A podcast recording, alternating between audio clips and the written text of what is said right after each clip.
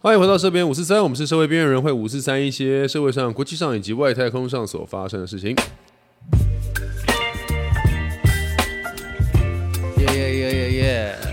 一点耶松了一点，我超很松，因为等一下不是我主场，你要讲一些就是很硬的法律知识也。没有很硬。所以如果各位你现在打开这一个时间正好在上班，我劝你就先暂停。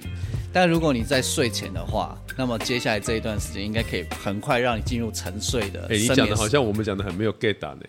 不是不是很有价值啊，帮人家进入一个睡眠的状态 啊。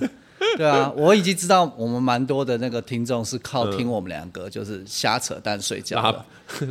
拉 拉一些五四三的东西。对对对打对对，我们本来就在五四三嘛。对对对对对，所以你今天要讲的是什么？呃，前阵子那个立法呃，这个议员选举嘛，哈，哎议员议员跟选举那个县市长、首长的选举，嗯，其中有一个议员他在嘉义市选举，嘉义市然后呢，他的名字非常的长哦，哦，直男应该都有注意到。如果女生不晓得的话， 我们频道女生比较多，你们现在给我仔细听好 啊。他的全名哎。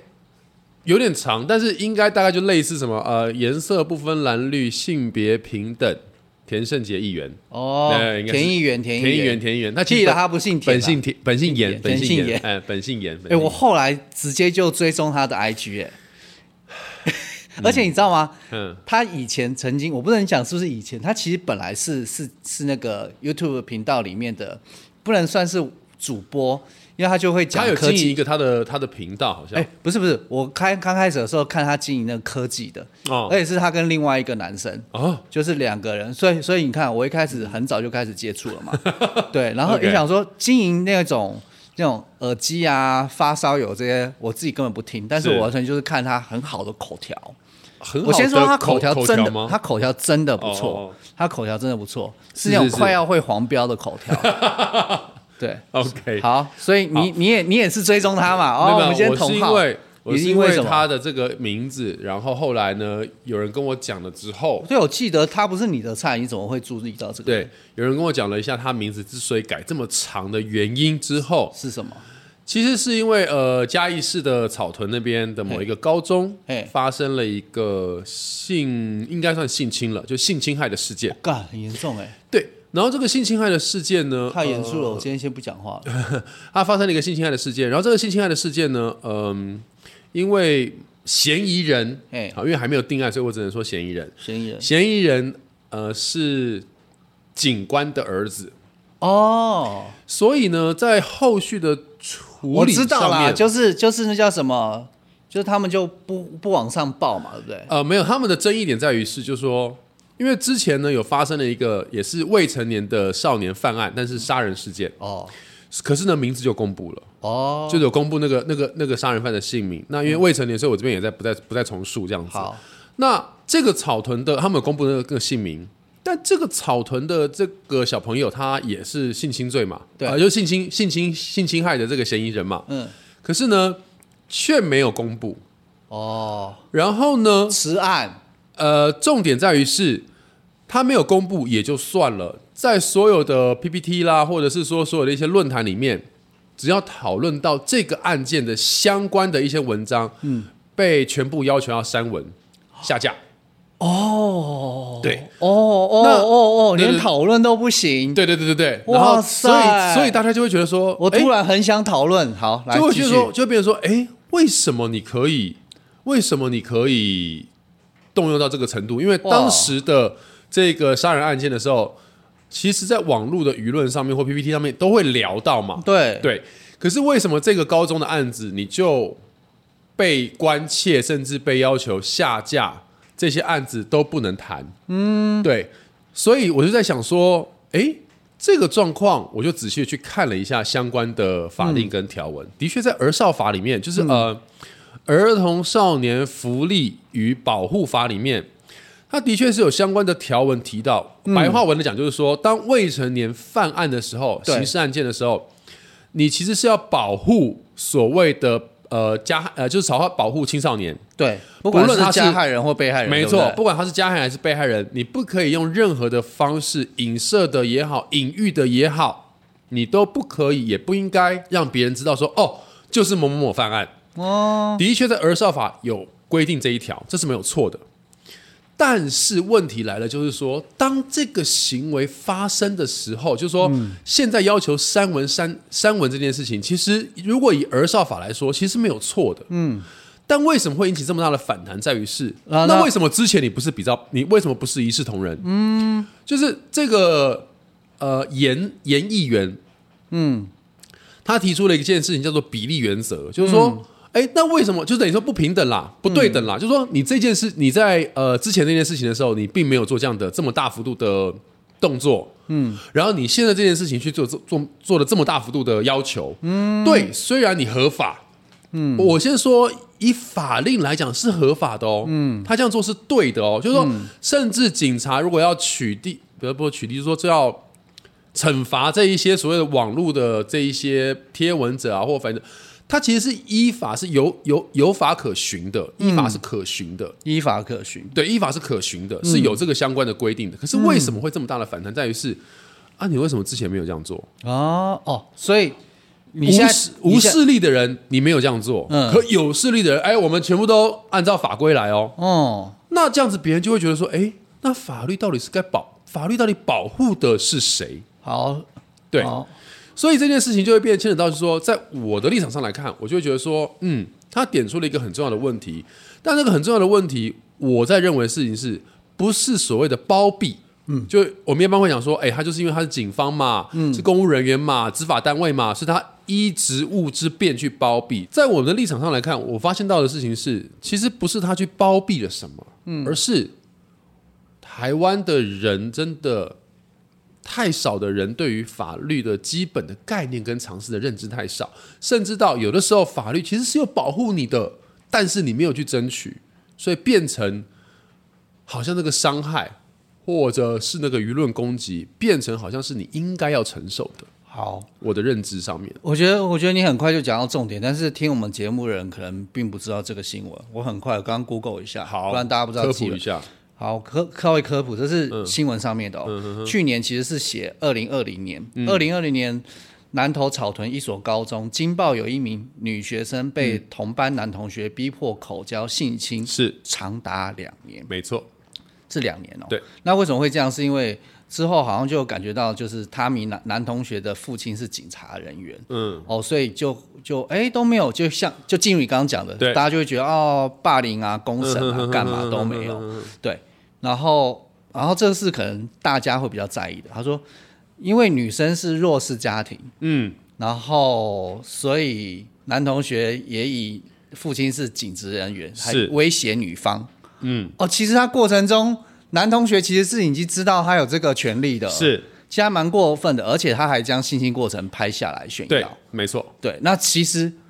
我们现在不讲法律，法律等一下你会讲。 ，OK，但是我得说的是，如果是我这种一般市井小民看到这个时候，嗯，其实我们根本不会去想法律嘛，对，就干脆就动用私刑了嘛，对靠，就把这个肉搜弄出来嘛，对你喜欢搞死泡你下来，嗯我现在把你肉搜弄出来，然后弄你，我看你草南屯草屯警察多厉害，嗯然后以前可能我们被警察欺负，哦，还被抓红灯右转，我现在就是一股脑的直接轰爆你，对对， 对然后对对当然会很爽，这就是是一种就是人民力量的展现。对，然后这种气氛的感觉会包含，譬如说像之前那种台中那种车祸，然后那种恶霸殴打人，啊啊，棒对棒球队，棒球队对，，棒球队嘛，嗯然后就觉得哦，你丢个十几万，然后就被保出来了，所以十从几万，对就被保出来了。然后从我的那个一般人民来讲，就是我们你刚刚讲的法律知识很好，但我们就完全会被。你要说带舆论风向都好，我们就会觉得其实就是恐龙法官。嗯，其实只要有钱人花个钱，那个压下来有关系。你看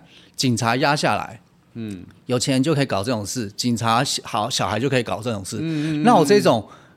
普通交税然后很可怜的人就没有办法。你没有到可怜了。好，那怎么办？怎么 办？司法怎么保护我们？没有嘛？好，好好，诶、先讲一个观念点哈，就是刚才比如说讲到，就是说啊，我不管是犯了案，对啊然，后我就会有这个保释，对就啊是，交保金嘛，对不对？对啊哦没有羁押等等这些事情。诶，先讲一件事情哈，当然这东西有点硬，但我还是让大家了解一下，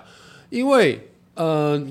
好，一般来讲，我们如果有人触犯了刑事法法罪责的话，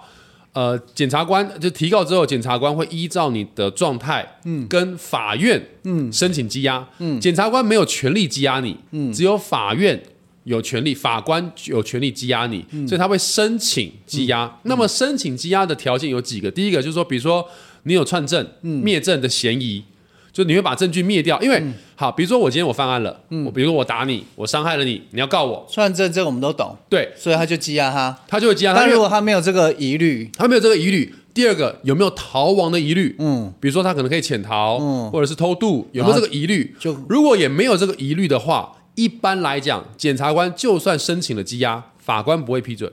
所以他就还是可以砍了人之后大摇大摆走出没来。有没有没有，这个时候呢，这个时候法官就会判什么？就会判说，呃，就羁押就没有没有羁押，然后什么就是会有这个所谓的这个那个保释金，保释金。所谓的保释金是什么呢？其实你各位把保释金想象成保证金的概念，就是说，我觉得你没有这个嫌疑，但是呢，你还是必须缴交一个保证金给我，就像租房子一样，我觉得你不会呃破坏我的东西，但你还是交一个保证金给我。那这个保证金可能十万，可能二十万、五十万，依照他的罪嗯罪证或他的这个罪罪行来判断。这个保证金交付了之后，只是只是确定什么？确定你不用到看守看守所去，嗯，你可以回到你原本的住所，嗯，你可以继续在社会上面行，你可以继续在社会上面呃居住，嗯，但是我随传你随到，嗯，如果你只要没有到，这笔费用我就扣下来了。好，重点来了，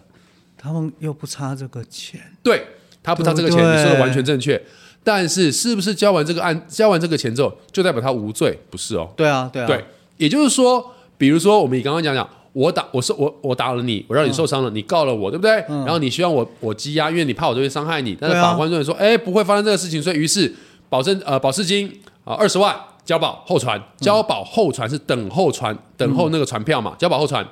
交保候传之后，我就会在继续在我的家里面住。嗯，那是不是我伤害你的这个案件我就无罪了？没有，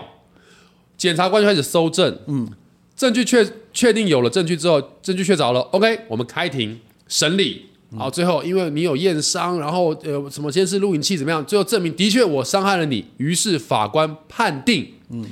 好，这就是之后的事情。对但是这些事情通常就是新闻绝对不会报的嘛。可能就不会追，对对对，对对对因为对对这对很很合理，大家可能对后面就没有兴致了。也就许像这个二零二零年发生的事情，嗯，也没有人继续再管了。对，所以那个议员为什么我觉得他后来高票当选，就是因为他有持续在注意到一些人民在意的事情，嗯或者是说所谓的。就像你刚刚讲的，就是人民觉得不公义的东西，虽然虽然在法律上面来讲，其实没有太大的，对法律上其实没有太大的瑕疵，我只能这么说。哦到底有没有问题，这个可能要，因为他们也许可能处理到程序手续啊、行政体手续上面不知道有没有问题。但以瑕疵来讲，依法是可是有有有法可循的。嗯，对。那呃，比如说像你像我们刚刚讲这这个东西的时候，那他相对来讲，他判决或者什么之后，比如说好，假设当时如果我有被羁押，嗯，我们同样的案子，我伤害你这个案子，如果我有被羁押，羁押有获准，我判刑，比如说伤害罪可能三，可能了不起一两年、两三年了不起的情况之下，我羁押的天数是可以折抵的，哦很像军训课可以折抵哦，兵役的概念是这样，所以其实不羁押，其实所以有没有羁押，只是在于他检察检会不会影响到检察官在侦办跟搜证，只有这个考量。哦，至于他的罪行，顶多也只是说他的保释金的多寡哦而已。对，那你羁押起来的话，他也是送土城看守所，嗯，啊，就是就是看守所而已，他就是把他关在那个地方，他也不能关他太久，嗯，他也不能关他太久。好像看守所我记得是七十二小时吧，七十二小时之后我一定得放你，除非法官有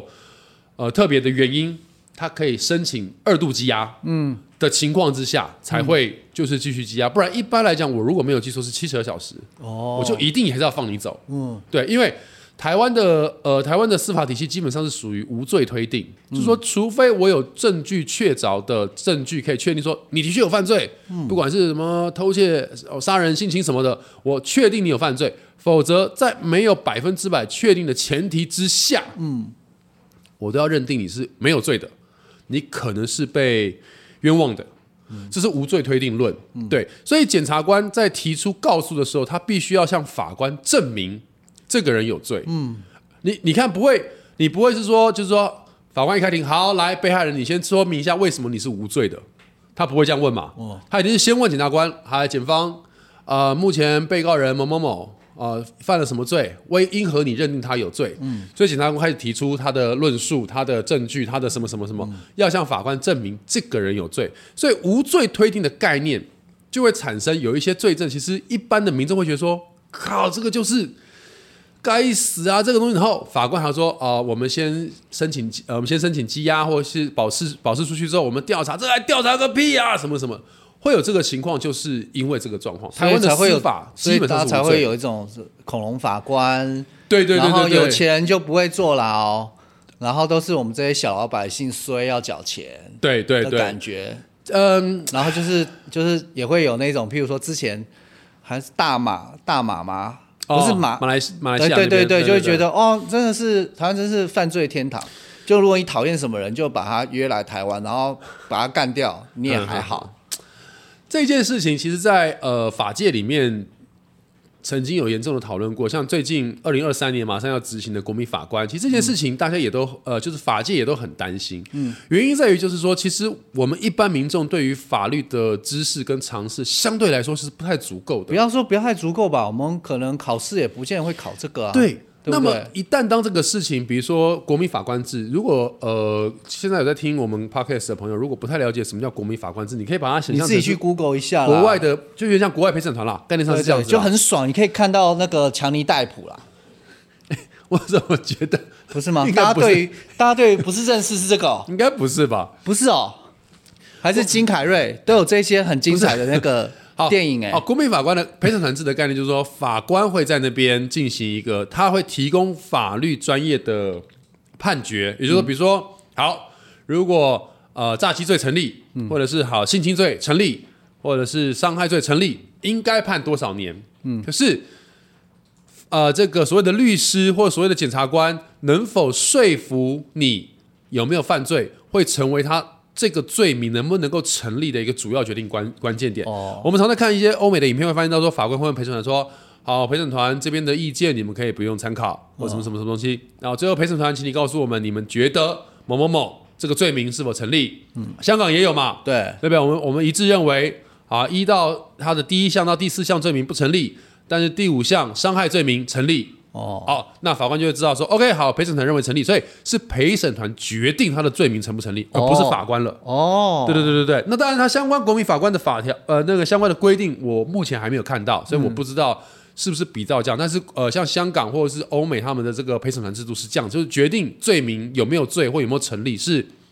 那陪一审群团的人对陪审团的投票。所以之前不是有什么呃十二，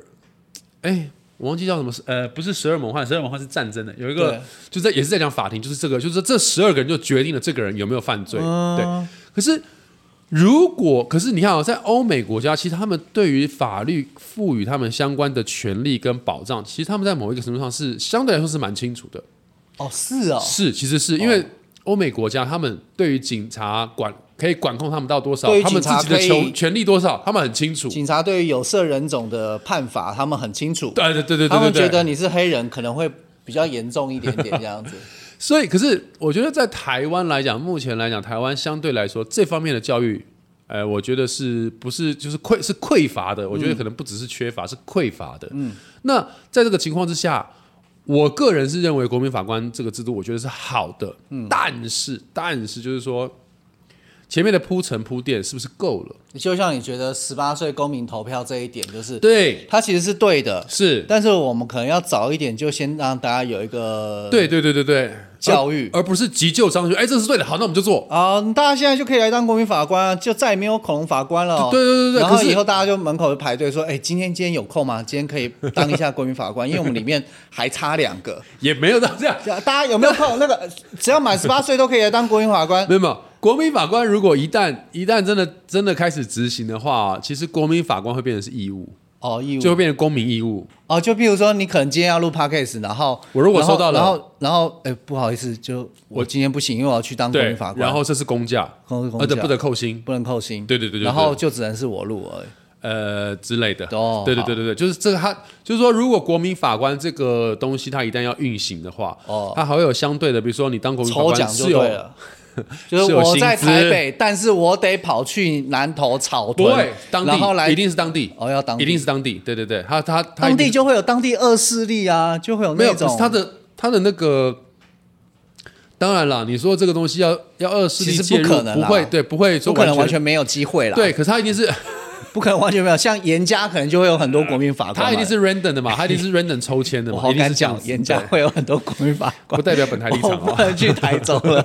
严家很对多国嗯民法官。，他一定是随机的嘛，所以他那所以你看前阵子那个吴念真导演，他不是拍很多这个公民法官的广告嘛？哦，他就会他找出来就是各式各样的，有可能是呃，我可能在建筑工地担任工头的哦，啊，有可能是呃学校的老师哦，有可能是卖场的这个售货员，总之谁都可以啦，啊对，谁都可以。他就是一个年，就是他是要用一个等于说社会的普世价值跟一般的社会认知去判断这件事情。嗯，那当然，国民法官，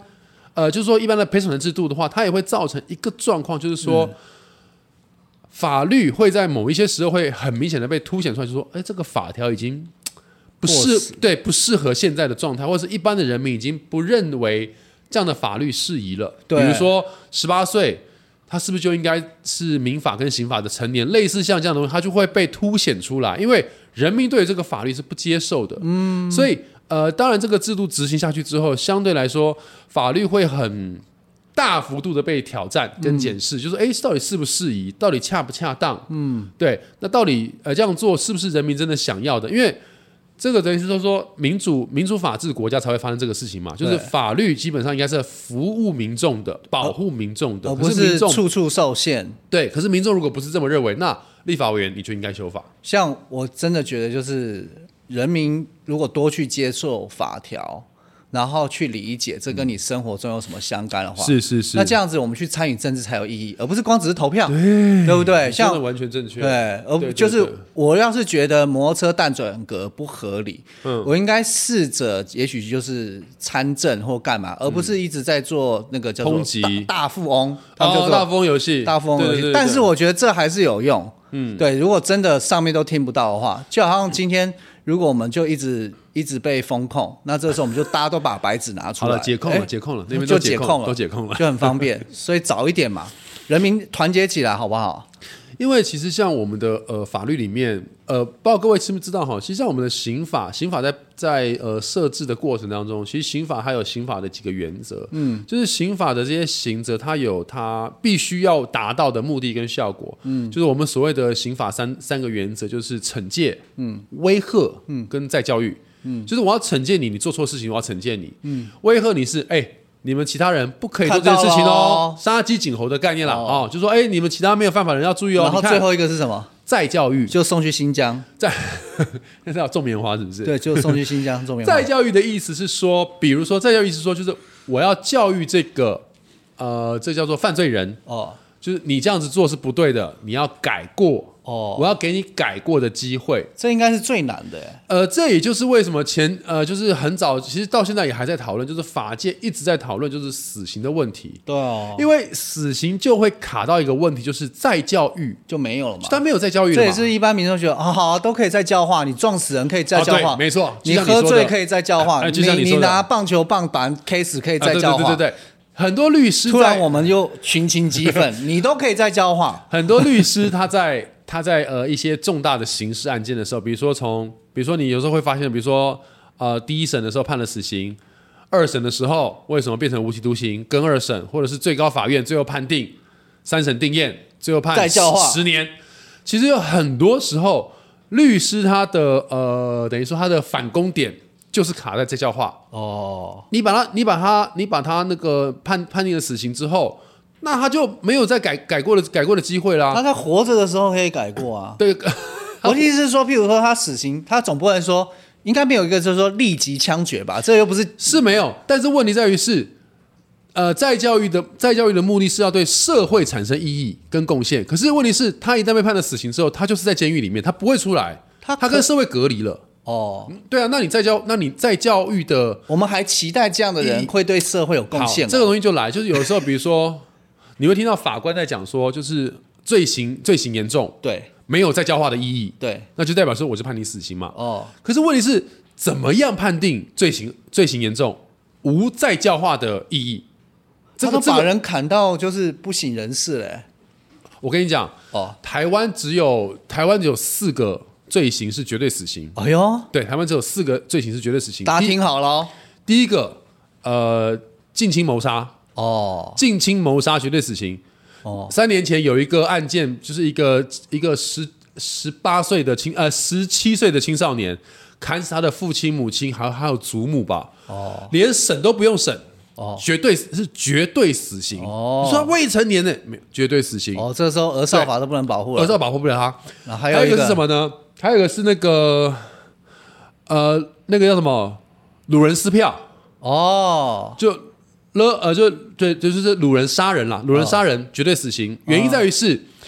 你把他绑架起来之后，他已经没有反抗能力了，你还杀了他，你还杀他，罪行罪行恶大。无再教化，无再教化的意义，哦因为你已经限制他的行为能力了，你已经限制他的行动了，同意同意所以你要做什么都可以了，嗯可是你还杀了他，嗯那就是罪行严重。嗯所以掳人杀人绝对死刑，近亲杀人绝对死还有刑，嘞，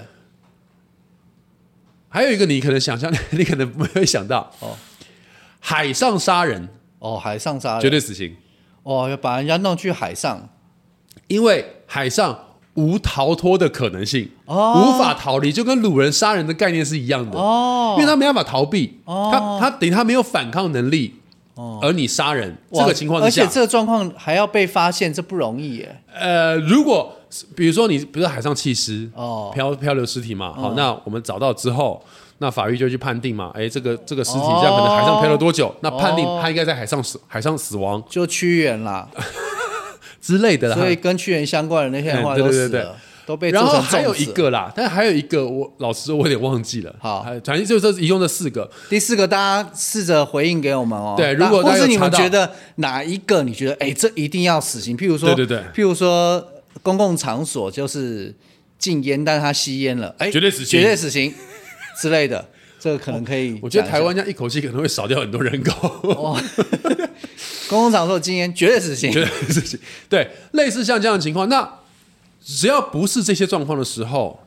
他你看我们刚刚就讲到让你活受罪你。看，我们刚刚讲的一件事情是，如果你没有反抗的能力或哦逃脱的情况下，你才被行杀死的时候是绝对死刑。哦所以换句话说，如果你有反抗的可能的时候，或者是你有逃脱的时候，律师他就会有一个状况，就是说，哎，我虽然是加害者，可是在当下我也是有，呃，怎么讲，被攻击或被伤害的威胁，所以我可能是失手杀了他，蓄意杀人跟过失杀人。这个差很多，哦这个差很多很多很多很多。哦对，所以当这个情况发生的时候，律师他就会用这个这个起起呃这个点去就用做一到个这个方式保护他的客户。保护他的当事人。对对对对对。哦那法官，那这个时候检察官如果他的搜证上面没办法，就是很最正确的说没有，他就是故意的。哦，或者说没有，他当下已经，他当下的千分之一秒，他已经确定是我要把你弄死。他如果无法证明这件事情的时候，那么就会按变成照过失啊杀人台湾司法的无罪推定，嗯，基本上他就会被判成是类似过失杀人。所以这样听起来真的，如果你想杀人的话，来台湾真的不错。当然 了，我们现在是我们现在这样讲了，可是在这过程当中，还是会有很多的一些他们会去讨论心理动机，比如说，如果你是过失杀人，那你为什么会带着刀去？嗯，类似像这样，那可能律师就要解我释当时很想切水果给他啊吃，之类的。他的律师真的可能就很想会说，切水果他本身是一个厨师，随身带把刀也很合法吧？对对类似像对这样子，像我现在是律师，我不知道为什么我就很想带一把刀。